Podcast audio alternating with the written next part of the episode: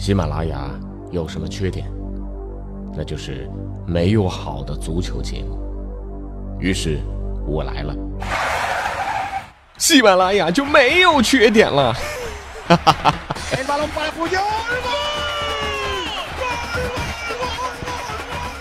我是俊君，喜欢足球，听足球欢乐多。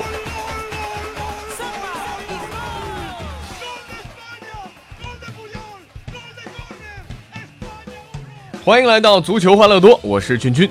这个周中啊，亚冠、欧冠打得如火如荼。今天呢，君君就和大家一起来聊一聊。先问问各位啊，如果你五百多块钱买进一样东西，这东西呢还挺好用，质量又特别好，哎，用了几年啊，你再用差不多两千块钱卖出去，转手他还挣了一千五，这是不是一笔极其划算的买卖？这买卖没毛病吧？不仅没毛病，这简直绝了，太好的生意。但这个呀，要放到足球场上，还真的就未必了。广州恒大这轮亚冠在开场十三分钟就两球领先的大好形势之下，竟然被浦和红钻以二比二逼平。三场小组赛打完，只拿了两分，小组垫底，晋级形势相当严峻。呃，当然输球的原因很多啊，比如说曾诚的黄牛手成了比赛的转折点。曾诚。贵为亚冠冠军球队和中国国家队的门将，为什么会出现这么低级的错误？我呢仔细想了一下，真的不能怪他。曾诚绝对是一个爱学习、爱进步的好门将。看球的朋友都知道，你想，中国队的绰号叫什么？亚洲的英格兰。英格兰是欧洲的豪门球队，英格兰的门将也自成一派，简称叫黄牛派。代表人物那就多了啊，像詹姆斯啊、格林呐、卡尔森呐，这都是著名的黄牛派高手，传承着英格兰门将的传统。大卫·詹姆斯啊，是英格兰黄牛派门将的代表人物之一。在2004年一场和奥地利的世界杯外围赛上，对手一脚毫无威胁、角度极正的射门，被詹姆斯直接从腿边放进球门。自从那场比赛之后呢，詹姆斯就再也没有能够在重大比赛当中站在英格兰队的球门面前了。二零零八年的欧锦赛预选赛，当时的主帅麦克阿伦大胆提拔新人门将卡尔森，在对阵克罗地亚的比赛当中啊，开场八分钟，克拉尼查跑动当中三十米外突然右脚打门，皮球在门前弹地之后呢，哎，这个扑球手型出现严重失误的卡尔森上臂将球弹进球网。最终的英格兰队二比三再败给克罗地亚，最终呢是无缘了欧锦赛的决赛。二零一零年南非世界杯，英格兰和美国那场比赛，大家还记得吗？代表英格兰队出场的主力门将罗伯特·格林一球成名啊，将一个业余选手都可以轻松没收的射向球门的皮球啊，竟然扑球脱手，导致美国队幸运扳平了比分。这个球的诞生也正式宣告格林加入了英格兰的黄牛派。曾诚啊，为了咱们中国国家队能够更符合亚洲英格兰的称号，忍辱负重，毅然加入到了黄油派当中啊。那这除了增城的黄油手啊，四千两百万先生马丁内斯依然是表现平平。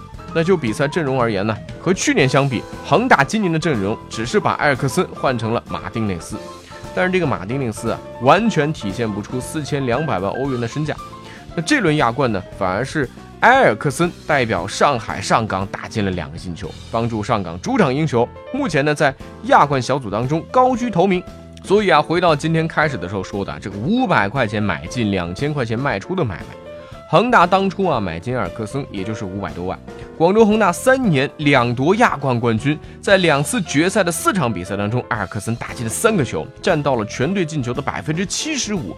这是恒大赢下决赛、登顶亚冠的最大功臣。一三一四赛季呢，阿尔克森在中超分别也攻入了二十四个球和二十八个球，蝉联了两届的中超金靴。这么关键的球员，广州恒大怎么就把他卖给了上海上港，转手赚了接近一千三百万欧元？这笔买卖当时啊，引发了不小争议。关键呢是恒大当时啊对外宣传的时候呢太高调了啊，转会声明呢是这样写的，他说。出于支持中超球队打好亚冠，与广州队在亚冠赛场一致对外、为国争光的考虑，经与教练组慎重研究决定，同意把巴西外援埃尔克森正式转会至上海上港足球俱乐部。你说这当时吧，绝大多数球迷都觉得你卖就卖吧，赚钱就赚钱了，别得了便宜还卖乖，说什么支援中超球队为国争光，装逼装的有点过了吧？但是啊，直到今天，球迷朋友们，你们再回头看看这份转会声明，你有没有觉得一股暖流从心头升起啊？广州恒大这是什么精神？这是宁可牺牲自己要成全他人的精神，这是宁可自己亚冠不出现也要上港小组出现的精神，这是中国足球一盘棋，团结实现足球梦的伟大精神。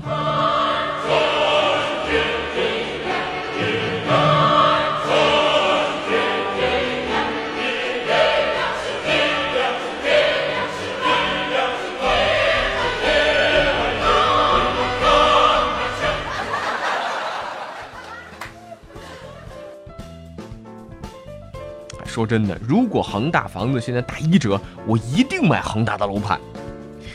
听我们肯定心里在说啊，打一折的房子还轮得到你呀？好了啊，说完亚冠，再来说点欧洲足球赛场的事儿。西甲联赛，皇马二比一战胜了拉斯帕尔马斯。虽然这比赛获胜了，但对于本场比赛皇马球员的糟糕表现，皇马的主教练齐达内表达了自己的强烈不满。这么踢，我们将一事无成。我感觉很恼火，很担忧啊。这齐祖要么不发飙，发起飙来可是全球瞩目。他这头上功夫绝对是盖世无双，当年头顶马特拉齐的绝学是震惊全球啊！你看看这齐达内地中海式的发型就知道了。为了练这头上功夫，这可下了苦功啊！这更让齐达内忍无可忍的，我是谢顶了，但你不能在球场上公然嘲笑我。谁这么大胆？贝尔。就在这场西甲比赛当中啊，上半场的第三十九分钟，贝尔的一个行动啊，令皇马教练组彻底震惊了。他突然游离于比赛之外，没有一心一意的踢球，而是专注于整理自己一条飘逸的长发。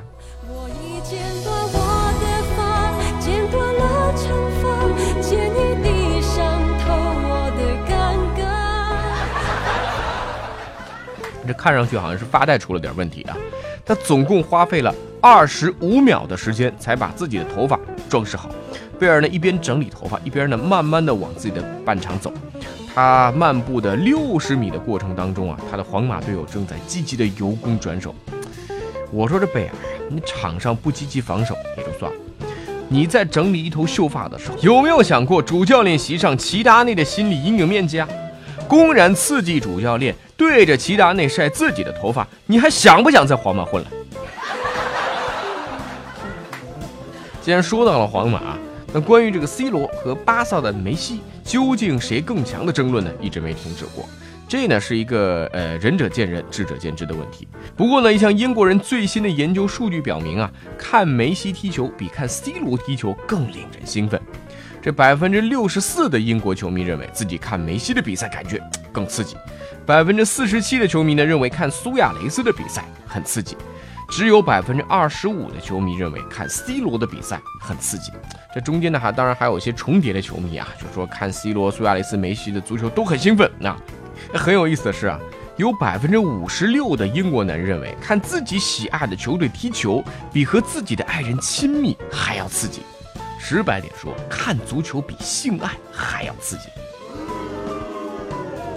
呃，现在知道当年为什么公安部门要在东莞扫黄了吧？啊，要振兴中国足球，也要让中国的男人知道，看球比啪啪啪更刺激。当然了，这轮欧冠结束之后啊，最失落的还是要数枪手阿森纳的球迷。嘴硬的温格放言啊，说阿森纳有四大世界级前锋。但是面对巴塞罗那，最终两回合被双杀，惨败而归。而在英超联赛当中啊，关键时候又掉了链子。阿森纳的老板啊，拥有阿森纳大部分股权的美国股东斯坦克伦克，同时呢，他还拥有 NFL 的洛杉矶公羊队和 NHL 的科罗拉多雪崩队。枪手去年拥有将近1.6亿英镑的现金流，而科克伦最后呢，只给温格完成了一笔一千万的收购，从切尔西引进了切赫。现在枪手将继续着联赛和欧冠的常年无冠，但是科克伦还是公开声明了，说如果你是想赢得冠军而投那么多钱，那我永远是不会参与进来。而现在，这位阿森纳的老板呢，正在把他的精力和投资都集中在他的公羊队从圣路易斯搬到洛杉矶的工作当中。所以，这枪手球迷只能写诗来抒发心中的愤懑。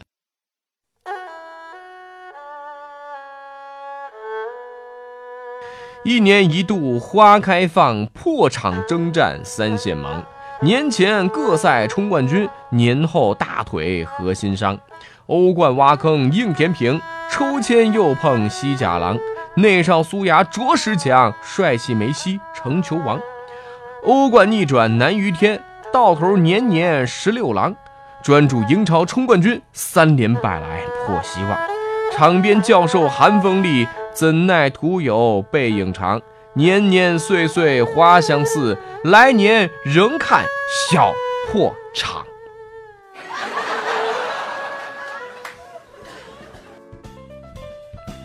好了，今天的足球欢乐多就到这里，各位周末愉快，我们下期再见。